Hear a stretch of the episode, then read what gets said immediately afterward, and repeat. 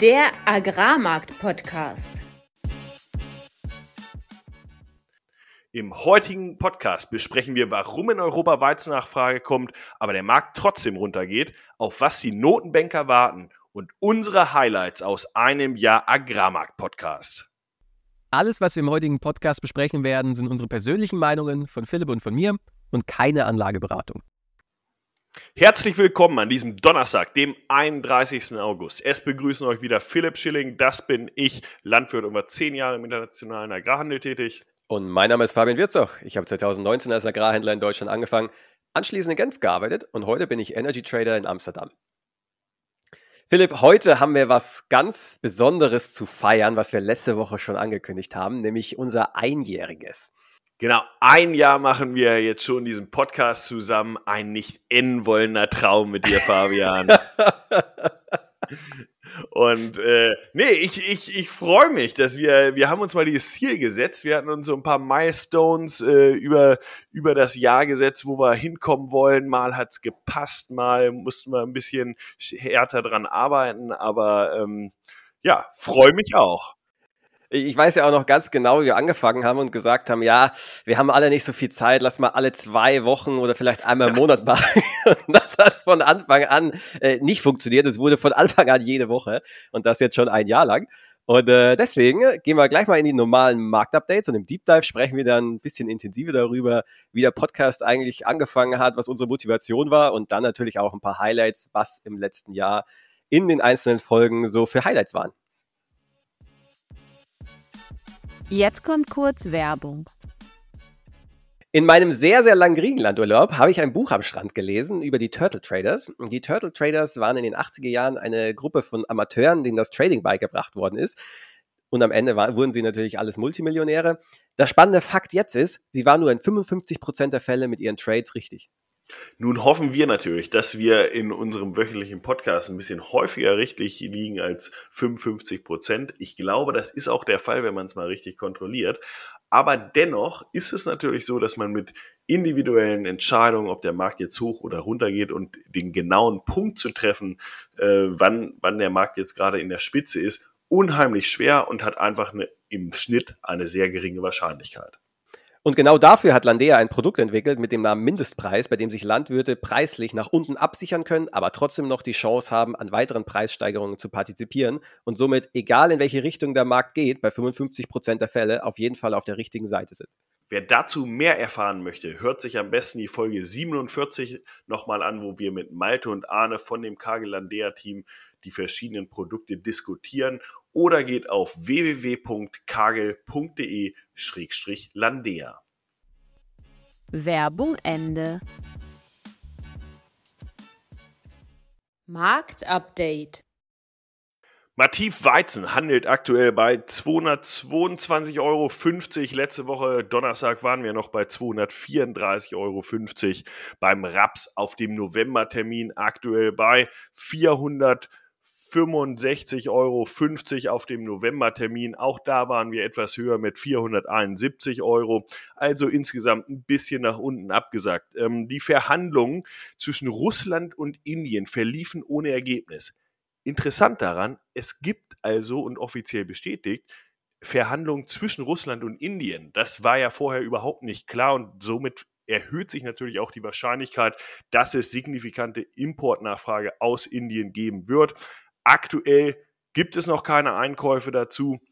Sollten diese sich aber materialisieren, ähm, dann ist sicherlich das billige Getreide aus der Schwarzmeerregion aus, je nach Größe natürlich. Apropos billiges Getreide, Russland exportiert aktuell in Rekordgeschwindigkeit hat jetzt im August über 5 Millionen Tonnen Getreide exportiert und waren bis vor kurzem ja auch der billigste Ursprung eigentlich für jede Nachfrage, die für Weizen in im Raum stand.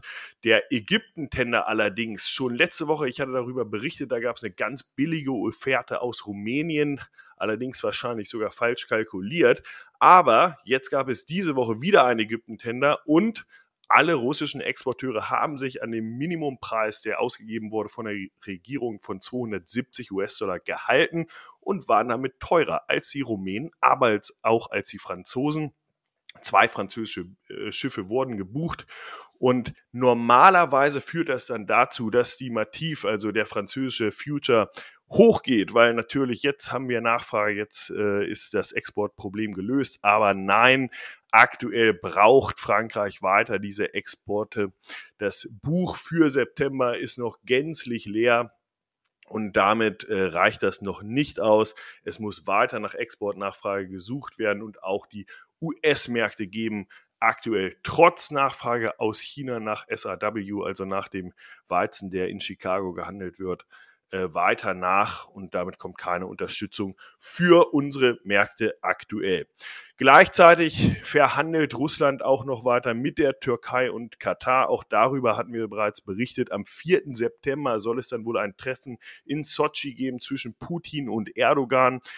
Russland hat in der Zwischenzeit auch schon ausgegeben, dass eine Million Tonnen Weizen exportiert werden sollen in die Türkei, um dort weiterverarbeitet zu werden und dann an die ärmsten Länder der Welt verteilt werden. Mal sehen, was da wirklich rauskommt. So richtig Unterstützung für den Markt gibt das nicht. Aber anscheinend ist zumindest dieser Minimumpreis noch aktuell und da ist natürlich die Frage, wie lang kann der sich halten? Der sollte eigentlich auch nachhaltig Unterstützung für unsere Preise hier in Nordeuropa geben, denn wenn die Russen nicht billig exportieren, dann müssen wir es auch nicht. Allerdings kann Russland damit wahrscheinlich nicht allzu lange weitermachen, sofern andere Ursprünge günstiger sind, weil sich natürlich dann auch die Export, ähm, auch die Exporte in den kommenden Monaten reduzieren werden. Was den Raps angeht, der erfährt weiter Unterstützung durch den Sojakomplex. Da sind die Ertragserwartungen bei der Pro Farmers Tour etwas abgesenkt worden in den USA. Auch da gab es dann Unterstützung für Soja. Beim Mais sah es etwas anders aus. Weiterhin so, dass die Erträge für Mais dort wieder leicht angehoben werden und äh, die Maisbilanz gänzlich äh, größer wird. Die Ernteprognosen in Kanada sind auch weiterhin miserabel und unterstützen somit weiter auch den Raps. Es ist einfach ein kleinerer Markt, der dann durch solche Veränderungen auch stärker beeinflusst wird. Und man sieht auch jetzt schon, dass die Importe aus der Ukraine in die EU geringer sind als im letzten Jahr und all das unterstützt aktuell den Rapsmarkt. Von daher, hier geht der Trend weiter nach oben auch wenn wir seit letzter Woche ein bisschen runtergekommen sind, während beim Getreide wir an diesen kritischen Niveaus sind, die wir schon mehrfach genannt werden. Eigentlich handeln wir seit mehreren Tagen bereits darunter. Hier ist der Absturz nach unten, also durchaus eine Gefahr. Energiemärkte ziehen aber weiter an und damit zu dir, Fabian. Ja, das Highlight letzte Woche war eindeutig das Jackson Hole Event in den USA, wo sich alle wichtigen Notenbanker der Welt treffen und einmal im Jahr über ja, über die Notenbankpolitik diskutieren. Und das Auge war da insbesondere auf die zwei wichtigsten Notenbanken der Welt. Das ist einmal die amerikanische Fed, die Federal Reserve Bank und natürlich die Europäische Zentralbank.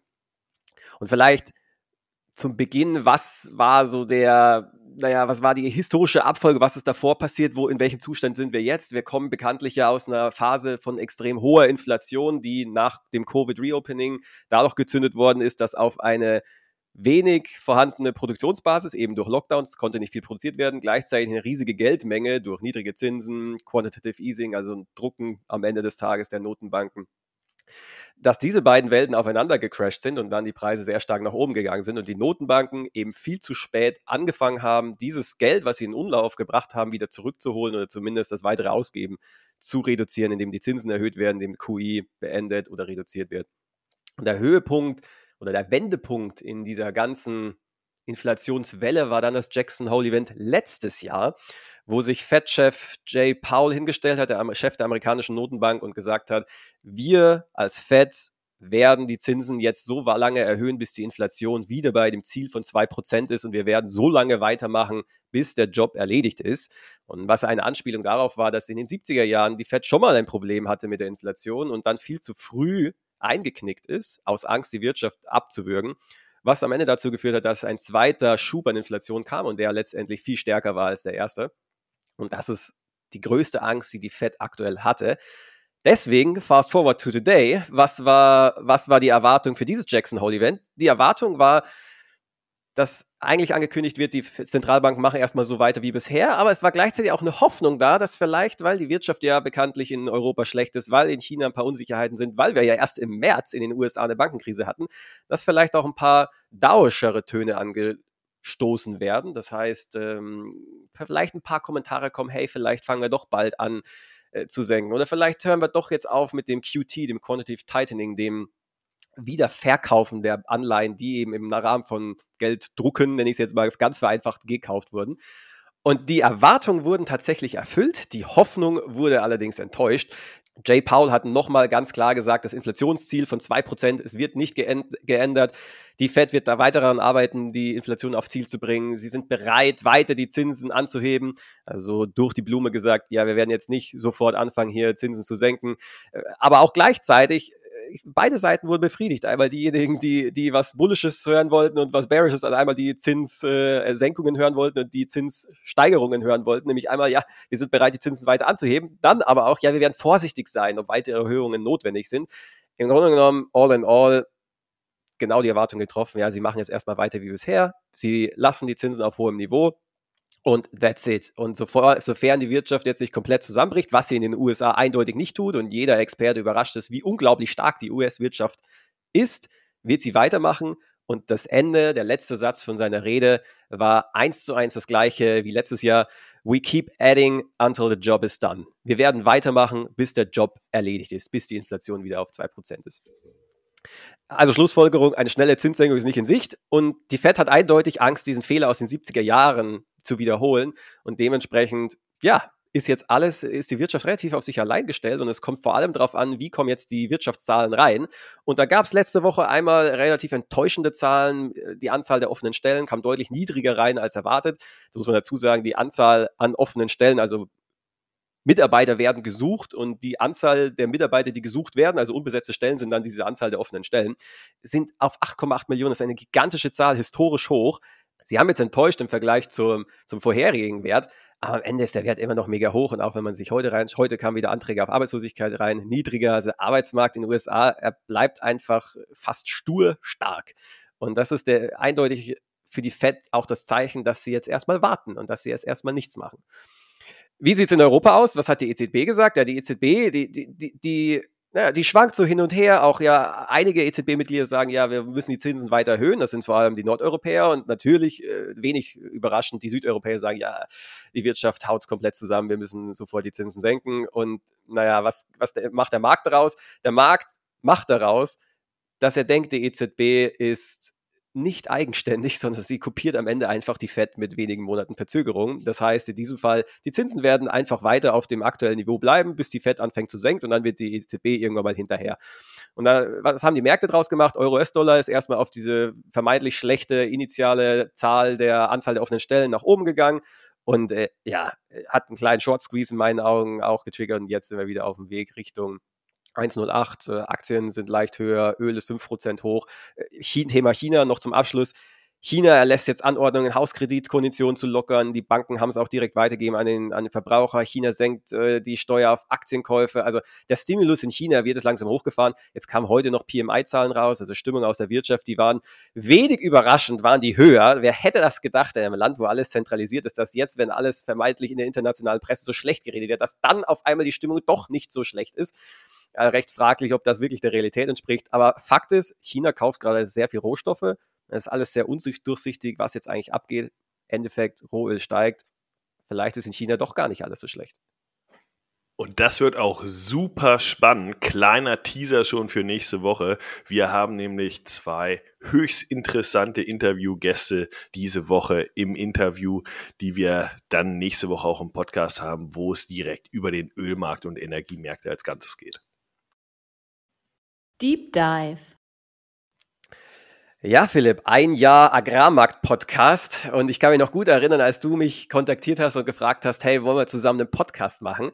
Und äh, jetzt ist natürlich die Frage, wird sich der eine oder andere Zuhörer die Frage stellen, woher kennen die zwei sich denn überhaupt? Wer sind denn die zwei? Und warum machen sie den Agrarmarkt-Podcast? Das ist eine berechtigte Frage. Manch, manchmal versuchen wir ja durch äh, anfängliche Vorstellungen schon mal äh, einen kleinen Beweis dafür zu liefern, dass wir das Ganze können oder können sollten, äh, Basis unserer beruflichen Erfahrung. Aber wir, wir kennen uns aus unserer gemeinsamen Zeit bei Kagel. Ähm, dort habe ich als äh, Leiter für den Agrarhandel oder im Speziellen damals auch äh, für den Getreidehandel gearbeitet. Und du, Fabian, ganz am Anfang bist mal als äh, Praktikant gekommen, hast deine Masterarbeit bei uns geschrieben, dann Trainee geworden und dann ging es in die weite Welt. Und äh, genau, daher kennen wir uns und später, wie kam es zum Podcast? Du kannst ja gleich nochmal äh, hinzufügen. Ich bin Ende 2021 bei Kagel ausgestiegen und dann äh, Anfang letzten Jahres als Landwirt dann und hauptberuflicher Landwirt ähm, kam dann ja eine Phase mit dem Ukraine-Krieg, der ja die gesamten Märkte, die vorher schon verrückt waren durch Corona, Covid und alles, was, was dem gefolgt ist, ähm, dann völlig Bananas ging und dann ja Richtung 400 und irgendwie keiner hat mehr den Markt verstanden. Und ich fand es einfach jetzt aus der anderen Sicht als Landwirt auch irgendwie spannend zu sehen, wie verhalten sich denn die Marktteilnehmer eigentlich. Und eine Sache, die extrem obvious, also ex mir extrem ins Gesicht gesprungen ist sozusagen, ist, die Leute haben ganz wenig Meinung nur noch, weil halt so viel Unsicherheit im Markt ist. Und vor dem Hintergrund war es für mich einfach ein Anliegen, okay, zu sehen, können wir irgendwas produzieren mit Leuten, die sich möglichst auch auskennen und dann auch mit externen vielleicht, was wir ja mittlerweile auch eingeführt haben, wo Leute zumindest ein bisschen mehr Verständnis dafür entwickeln, was passiert aktuell und was kann man daraus schließen. Fabian, und dann hatte ich ja dich gefragt, nicht ganz uneigennützig, sondern weil du natürlich aktuell auch in den Energiemärkten arbeitest, weil alles ja mit allem zu tun hast, hat. Aber Fabian, erzähl du noch mal aus deiner Sicht einmal, woher kommst du und zum anderen, wieso hast du das Ganze auch als sinnvoll erachtet? Ja, ich komme aus Bayern. ja, ähm, ich, ich hatte schon immer in meinem Leben zwei Passionen. Das eine war Landwirtschaft, das andere war Trading. Da war die logische Konsequenz, dass man dann in den Agrarhandel geht, in den Rohstoffhandel. Und dann habe ich bei dir das Praktikum angefangen. Es lief alles, äh, ja, also ich war nach anderthalb Jahren dann in Genf, es ging alles mega schnell und da irgendwann mal der Punkt, okay, ähm, hier komme ich nicht weiter, äh, neue Firma, das ist jetzt im wunderschönen Amsterdam. Ähm, aber auch gleichzeitig Wechsel des Bereiches am Ende, nämlich nicht mehr Grains, nicht mehr Getreide, sondern jetzt eben Power und Carbon, also äh, Strom und, und CO2-Zertifikate. Und ich weiß noch genau, wie wir hier dann, da warst du zufälligerweise in Amsterdam und hast eben gefragt, ja, hey, wollen wir mal irgendwie essen gehen, treffen wir uns mal wieder sehen. Und dann saßen wir da äh, abends an der Ei, das ist ja so der größere Fluss. Und dann hast du gesagt, ja, hier wäre auch mega geil, wenn man einen Podcast macht und äh, ob, ob ich dazu Bock hätte. Und ich habe die Tage davor mit einer Freundin noch drüber gesprochen und gesagt, so, ach, ich vermisse schon auch die Agrarmärkte so ein bisschen und dieses, dieses physische. Weil wenn ich hier aus dem Fenster schaue von meiner Wohnung, ich sehe auf den, auf den Fluss hier und sehe dann auch immer die Barges oder in einiger Entfernung dann auch die Panamaxe, wenn sie im Hafen von Amsterdam äh, reinfahren und finde halt diesen physischen Rohstoffhandel, dieses Touchable oder dieses, dieses physische einfach mega spannend. Und äh, ja, das habe ich dann sofort getriggert und dann war es klar, hey, ja klar, äh, Agrarmarkt-Podcast. Das ist, was diese Passion und dieses Hobby nach wie vor am Leben erhält. Und so haben wir angefangen. Genau, und sind jetzt mittlerweile schon gut gewachsen, haben ja auch schon Unterstützer bekommen und viele Interviewgäste. Und wir dachten uns jetzt einfach, in dieser Folge wollen wir euch ein bisschen teilhaben lassen an dem, was, wie wir diesen Podcast im letzten Jahr erlebt haben, was so die großen Highlights waren. Und vielleicht kann man damit auch so ein bisschen nachzeichnen, was hier eigentlich in den Märkten los war. Ja, und wir haben das Ganze jetzt folgendermaßen geplant, dass wir ein paar Sound-Snippets haben, ein paar Ausschnitte aus Folgen aus der Vergangenheit. Und die werden wir kurz anteasern. Dann hört ihr auch diesen Ausschnitt und im Anschluss sprechen wir nochmal ein bisschen darüber warum wir das dann genau an, ausgewählt haben. Und äh, ich, ich finde, wir sollten mit einem ganz besonderen Gast anfangen und das ist unser erster Interviewgast überhaupt, durch den sich die Aufrufzahlen unseres Podcasts dann auch verdoppelt haben, was ein mega geiler Start in diese komplette Interviewserie war. Und das war Florian Reitzle, der Betriebsleiter im Baltikum ist in Lettland bei Baltic Agrar. Das heißt aber auch jetzt nochmal aus Händlersicht, also ihr düngt im Grunde auf Ertrag und ihr düngt nicht so sehr auf Qualität, auch wenn es jetzt pro Tonne gesehen 20 Euro extra gibt, äh, dann düngst du nicht bis auf den 14er auf sozusagen, sondern weil es das in der Regel erstmal nicht gibt und außerdem sich nicht lohnt? Nicht lohnt und die klimatische Bedingungen meistens gar nicht mehr zulassen, weil die mhm. diese Qualitätsdüngung Mitte, Anfang Juni, ähm, da ist es meistens zu trocken hier. Da haben wir hohe okay. Temperaturen und wie kriege ich den Stickstoff an die Wurzel? Das ist hier meistens die Herausforderung, was ich vorhin schon sagte. Wir, wir, wir düngen eigentlich meistens zweimal nur. Also eine Startdüngung und dann eine, Schossergabe. Und ab dann ist es Glücksspiel. Jetzt war bei diesem Ausschnitt ja äh, mein Anfangsmonolog noch etwas lang. Ich hoffe, das hat sich dann in meinen, in den Folgeinterviews etwas normalisiert. Aber super spannende Aussage von, eine von vielen eigentlich in diesem Interview, ähm, was man auch dieses Jahr wiederfindet, auch hier in Deutschland. Es war so trocken im Mai, Juni, wodurch dann viele wahrscheinlich auch ihre Düngung schon wieder eingeschränkt haben, weil sie dachten, okay, das gibt ja eh keine großen Erträge und dann hinten raus äh, sieht man heute ja auch, fehlen dann die Proteine.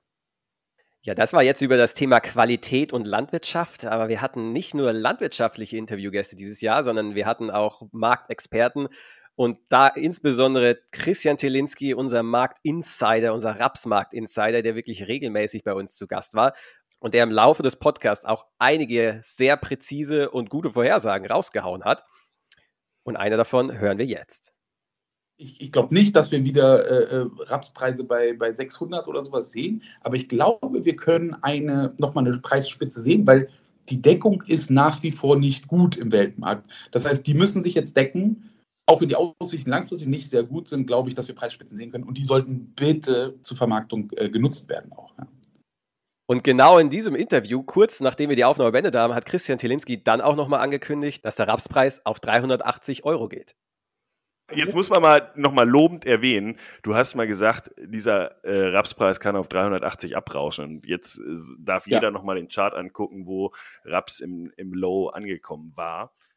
Ja, da hat Tilly einfach den Punkt getroffen, wie der Raps sich in der zweiten Erntejahreshälfte und damit ersten Kalenderjahreshälfte 2023 äh, entwickeln wird. Sein, seine erste Prognose war ja aus dem Februar, da waren wir noch bei ähm, über 550 Euro und sind dann ja eigentlich sukzessive abgerauscht Richtung Ende Mai und waren da bei diesen 380 angelangt. Ähm, mittlerweile haben wir uns aus verschiedenen Gründen auch wieder ein bisschen erholt, aber diese Richtung und auch was passieren würde, nämlich dass wir durch diese hohen Importe dann so viel Druck auch sehen, den wir auch immer noch sehen, wenn man sich die Prämien Future zu Cash-Preisen hier vor Ort ansehen, dann sehen wir immer noch große Differenzen. Das liegt genau an den Faktoren, die Tilly dort beschrieben hat. Und er hat uns ja mehrere Male in diesem Podcast auch begleitet. Ähm, am Anfang äh, noch in seiner Rolle bei Seels. Mittlerweile ist er ja bei Agravis. Das hat man in seinem letzten Interview vielleicht zwischen den Zeilen sogar schon raushören können,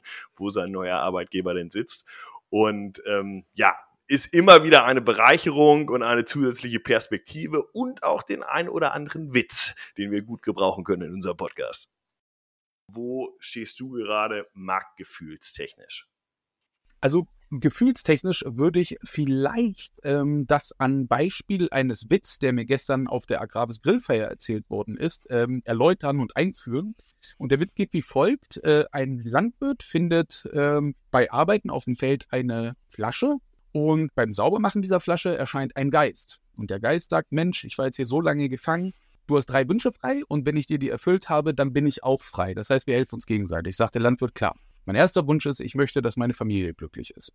Der Geist schnipst mit den Fingern und sagt, deine Familie ist glücklich. Dann sagt er, mein zweiter Wunsch ist, ich möchte, dass meine Familie gesund ist. Dann schnipst der Geist mit den Fingern und sagt, deine Familie ist gesund. Und dann sagt der Landwirt, ich möchte, dass Raps über 500 geht. Der Geist letzte Woche schnipst mit den Fingern und der Rapspreis ging über 500. Eine Woche später trifft dann der Landwirt diesen freien Geist im, im Dorf und der Geist sagt so, Mensch, na, Dieter, wie geht's dir? Dieter sagt so, ja, ja, eigentlich gut, die Familie ist gesund, die Familie ist glücklich, aber es wäre so schön, wenn du mir noch mal einen letzten Wunsch erfüllen könntest. Und der Geist sagt, ja, komm, mach was dein Wunsch. Dann sagt der Landwirt, ich wünsche mir, dass Raps über 500 geht. Und dann sagt der Geist, wieso? Das habe ich dir doch letzte Woche schon erfüllt. Ja, aber diesmal verkaufe ich auch. direkt, direkt Salz in die Wunde für jeden, der nicht verkauft. Naja, und vielleicht bietet sich ja auch nochmal die Chance äh, für den einen oder anderen Landwirt dann über 500 zu verkaufen. Aber Fabian, wir haben länger gesucht nach einer Aussage von dir, die auch sehr prägnant ist und die auch jeder eigentlich, der sich in diesem Markt aufhält, ähm, kennt oder beziehungsweise gefühlt hat. Ja, der Markt liebt es, der maximalen Anzahl an Leuten den maximalen Schmerz zuzufügen. Und genau das haben wir dieses Jahr natürlich auch wieder erlebt und war so ein bisschen wegweisend für die zweite Hälfte des Vermarktungsjahres. Und, und hat tatsächlich auch einen ganz äh, wahren und logischen Kern, nämlich naja, wenn alle verkauft sind, wer soll denn noch verkaufen? Dann wird der Preis nicht mehr weiter nach unten gehen. Oder in diesem Fall, wenn alle eben noch nicht verkauft haben und jeder auf Ware sitzt, ja, ja, warum soll der Preis dann nach oben gehen? Jedes Mal, wenn der Preis eine Preisspitze kommt, dann werden sofort wieder irgendwelche Leute verkaufen. Und dementsprechend bedeutet es dann den maximalen Schmerz für diejenigen, die eben nicht verkauft haben. Eine ganz andere Perspektive hatten wir dann in unserem Interview mit Stefan von Kramon-Taubadel, Professor in Göttingen. Und da haben wir intensiv über die Ukraine gesprochen und einen extrem interessanten, jetzt nicht unbedingt neuen, aber immer wieder wichtigen Beitrag hat er, glaube ich, auch geleistet zum Verständnis bezüglich all der Gerüchte und Diskussionen, die es um den Getreidekorridor und um das Getreide aus der Ukraine gibt. Ich kann verstehen, dass das aus politischer Sicht so ähm, ich sage mal, dass der Getreidekorridor so ein bisschen so gerechtfertigt wird oder verkauft wird, dass man sozusagen jetzt aus der Ukraine direkt in den Gegenden, ich sage mal in Nordafrika zum Beispiel, exportiert, wo es am dringendsten benötigt wird. Aber aus der Marktperspektive, das sind alles mehr oder weniger gut kommunizierende Röhre, sage ich mal. Und wenn die ukrainischen Exporte über diesen Getreidekorridor oder auch über den Landweg dazu führen, dass irgendwo auf der Erde ähm, Nachfrage letztlich befriedigt wird, ähm, dann ist die Nachfrage weg und das nimmt Druck aus dem gesamten Kessel raus. Ja, das ist eine sehr interessante Aussage und hat mich sofort an meine frühen Tage als Getreidehändler erinnert, wo mir Richard von V&V, einem Makler aus den Niederlanden, ähm, erzählt hat, dass der Markt wie Wasser ist und dass du, wenn an einer Stelle eben das Wasser weggräbst, dass es sofort von anderen Stellen hinterherfließt. Und das ist ja die Zusammenfassung auch, was Professor Kramon gerade gesagt hat, nämlich es ist egal, wohin das Getreide aus der Ukraine geht. Hauptsache, es geht raus, weil es damit den Weltmarkt stabilisiert. Jetzt hatten wir ja bereits einen von den Landwirten, die wir interviewt hatten, dann äh, mit Tilly jemanden aus Industrie beziehungsweise Großhandel und jetzt mit Herrn von Gramon äh, Wissenschaft und dann aber auch beispielsweise Ralf Sutter aus dem Erfassungshandel. Und was ich da in dem Gespräch extrem interessant war, war seine Nachzeichnung nochmal des Verhaltens vieler Landwirte, muss man letztendlich so sagen. Ähm, Händler sind aber durchaus auch nicht ausgenommen, wie man sich verhält, zum Teil in fallenden Märkten und wie man sich dann auch zum Teil um die guten Vermarktungschancen bringt, indem man psychologische Fehler macht. Ich habe mal geschaut, wie viele Landwirte an uns, ich kann jetzt nur für uns als MGG sprechen, weil das sind die hm. Zahlen, die ich kenne, wie viele Landwirte wirklich ihren Weizen über 400 Euro vermarktet haben. Den Weizen der Ernte 22 und ich spreche nur von Kontrakten, die nach dem 24. Februar, also nach Kriegsbeginn abgeschlossen wurden, weil alles vorher, da konnte ja keiner sehen, was das kommt, das darf ich in die Gesamtheit ja nicht mit reinrechnen. Und das waren tatsächlich keine drei Prozent der Landwirte. Und dann irgendwo zwischen 350 und 400 äh, kommen nochmal 22 Prozent dazu, sodass wir sagen, 25 Prozent der Menge, die wir bekommen haben, ist auf über 350 Euro vermarktet worden. Und die anderen 75 Prozent waren unter 350 Euro. Es ist menschlich, es ist verständlich. Ich weiß ja auch, wie es ist. Dann sitzt du da bei 440 Euro und glaubst an die 500 und dann geht der Markt runter irgendwie. Ich sag mal, geht auf 380 und dann denkst du, Mist. Aber wenn das nächste Mal die 400 kommt, dann verkaufe ich es. Und dann geht der Markt tatsächlich hoch auf 398 und dreht dann wieder um und geht runter auf 360 und dann sitzt du wieder da und denkst, Mist, aber wenn er 380 kommt, dann verkaufe ich das und dann geht er trotzdem nur auf 372 und so sitzt du da und äh, versuchst wochenlang zum Preis von der letzten Woche würdest du immer verkaufen, aber den Preis von dieser Woche, den nimmst du nicht und das ist schwierig, das ist psychologisch wirklich unglaublich schwierig, einen Gewinn, den man gedanklich ja schon mal hatte, wieder abzugeben. Aber äh, es ist ärgerlich, wenn man nicht den besten Preis getroffen hat, solange man einen ordentlichen Deckungsbeitrag noch drin hat. Aber viel schlimmer finde ich es, wenn dann die Preise so weit gefallen sind, dass man wirklich in den Grenzbereich der Produktionskosten kommt. Und das sind auch die Bereiche, in die wir allmählich wiederkommen. Und ich glaube, das trägt jetzt auch aktuell dazu bei, dass jetzt einfach sehr wenig Ware ins Buch kommt, weil wir jetzt bei einem Mativniveau von etwa 240 Euro doch in Bereiche kommen, wo wir wirklich an die Grenze der Produktionskosten kommen. Das weißt du viel besser als ich, Philipp. Aber ich denke, das ist wirklich jetzt was, wo man sich als Landwirt auch schwer tut, auf den Niveaus zu verkaufen. Diese Aussage, die zeigt auch nochmal perfekt, warum es so unglaublich wichtig ist, dass man vernünftiges Risikomanagement hat, weil jeder, jeder kennt es. In der Theorie Verluste begrenzen, Gewinne laufen lassen, so, so wird man langfristig im Trading Geld verdienen. Ja, aber die Realität ist dann doch eine andere, weil wenn dieser emotionale Schmerz dann auf einen zukommt, dann ist es häufig gar nicht so leicht, dass man dann den Stop-Loss ausführt und dass man dann eben verkauft. Oder dass, wenn man im Gewinn ist, dass man nicht sofort mitnimmt, sondern dass man eben noch weiter drin bleibt, weil der Markt in einem Uptrend ist. Naja, und so hatten wir verschiedenste Gäste aus Handel, aus der Landwirtschaft und unter anderem auch Philipp Kreinbrink, der ja auch extrem aktiv ist über Social Media, über seine landwirtschaftliche Praxis dort berichtet. Und bei uns im Interview finde ich auch viele interessante Sachen von deren Betrieb erzählt hat, aber auch von den gesamten Projekten, die er macht. Wir haben gesprochen über Carbon Farming, über seinen Lieblingsmais und was man alles sonst so in der Landwirtschaft noch machen kann, um den Betrieb voranzubringen. Ja, jetzt haben wir den Rundumschlag gemacht innerhalb der Landwirtschaft. Wir hatten aber auch noch einen ganz besonderen Gast, mit dem es nicht primär um den Handel von Nahrungsmitteln und von Getreide ging, sondern wir haben über Landtechnik gesprochen. Und äh, dieses Interview war für uns beide, glaube ich, auch ein persönliches Highlight, weil es nochmal ein ganz anderer Bereich war als die, die wir normalerweise besprechen. Und da in diesem Interview hat man auch nochmal sehr schön gesehen, wie unterschiedlich doch die Einschätzungen darüber sind, inwiefern man die Zukunft analysieren kann. Ich habe tatsächlich auch letztes Jahr äh, in eine Feldpflanzenschutzspritze investiert und war dann auch auf so einer Werksbesichtigung und sprach dann eigentlich auch davon, dass Mensch, jetzt müsste doch langsam der Boom mal aufhören. Und da sagten sie, nö, nö, 80 äh, Prozent gehen hier ins Ausland und äh, aus ihrer Sicht äh, wird sich das äh, noch länger so weiterführen. Siehst du das auch oder denkst du, jetzt wird auch mal ein bisschen auf Halde produziert und dann kommt auch mal der Druck, dass äh, mal wieder Aktionsrabatte oder sowas gegeben werden müssen? Hm. Philipp, das ist natürlich äh, Glaskugelleserei.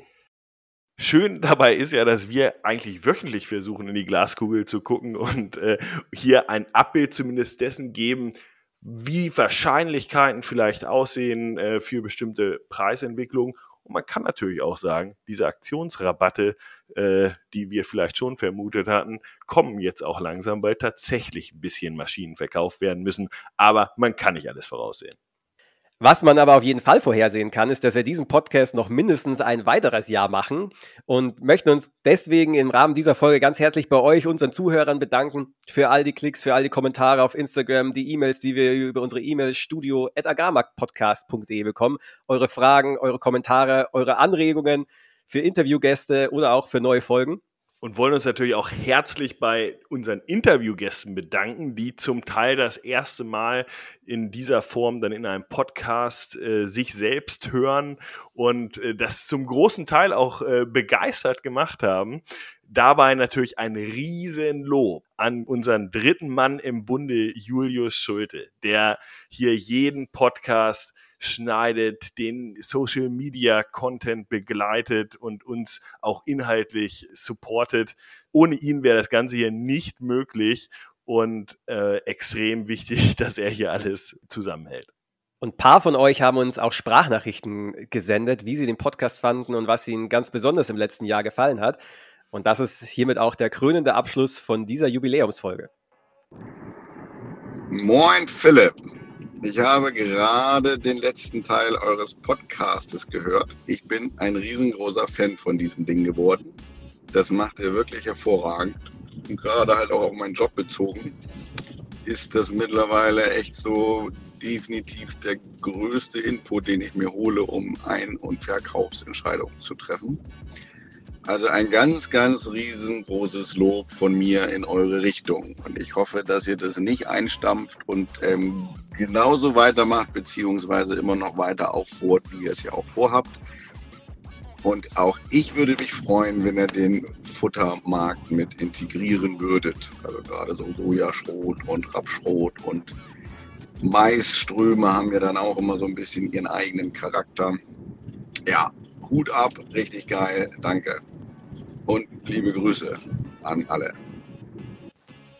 Einige meiner Highlights des vergangenen Jahres waren vor allem die sehr coolen Interviews, die vor allem Spaß gemacht haben zuzuhören und auch sehr informativ zu den jeweiligen Themen waren. Unter anderem war auch eins meiner Highlights, wo ihr in Folge 13 über euer eigenes Exportgeschäft geplaudert habt. Da konnte man euch so richtig schön in die Karten schauen. Und Folge 15, wo ihr über die Auswirkungen der externen Politik auf den deutschen bzw. europäischen Markt gesprochen habt. Also sozusagen, wie die ganze Weltwirtschaft auf einzelne Märkte sich ausübt. Also voll und ganz ist eigentlich der ganze Podcast ein Highlight. Lieber Fabian, lieber Philipp, zum einjährigen Bestehen eures Agrarmarkt-Podcasts gratuliere ich euch ganz herzlich. Ich bin seit einem Jahr ein regelmäßiger Hörer ähm, eurer Marktkommentare. Grunde schon über ein Jahr, wenn nicht die ersten Beta-Versionen mit CLD so rumgeschickt worden zum Testen. Fühle mich immer sehr gut informiert durch eure Marktupdates, auch was Makro angeht, aber natürlich auch die Agrarmärkte im Speziellen. Ich finde es auch gut, dass ihr immer wieder jetzt Interviewpartner äh, mit reinholt, die nochmal einen anderen Blick geben oder aus anderen Bereichen auch kommen. Sei es nun das Trading irgendwie, was wir auch neulich hatten, was ich sehr, sehr spannend fand, äh, mit Marktstrategien und auch Chartanalyse, was alles zugehört. Ja, ich würde mich freuen, wenn es immer so weitergeht, die auch weiterhin den Agrarmarkt-Podcast so sympathisch und äh, witzig macht. Sei es nun, wenn mal Fabians wirklich sehr, sehr langer Urlaub äh, bisschen kommentiert wird oder auch die eine oder andere, der eine oder andere Seitenhieb zur aktuellen Tagespolitik. Von daher möge es noch wenigstens ein Jahr oder natürlich noch zehn oder mehr Jahre weitergehen und viele Grüße aus Lammspringer.